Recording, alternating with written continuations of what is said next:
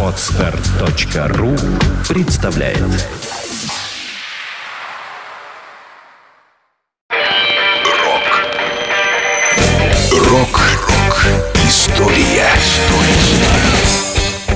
Сегодня 30 января. В этот день в 1988 году австралийская группа In Excess впервые за свою карьеру покорила хит-парад США. На первое место американского чарта поднялась песня «Need You Tonight» с альбома Kick. Видеоклип на эту песню завоевал 5 премий MTV Video Music Awards, включая главную награду за лучший клип 1988 года.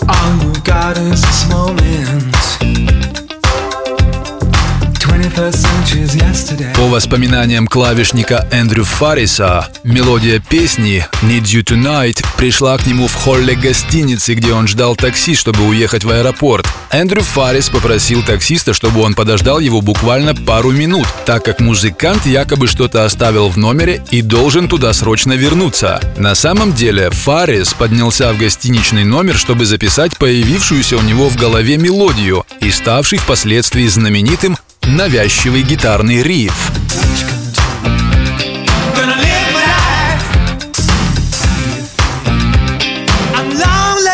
Рок FM.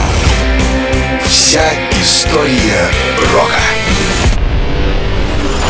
Скачать другие выпуски подкаста вы можете на podster.ru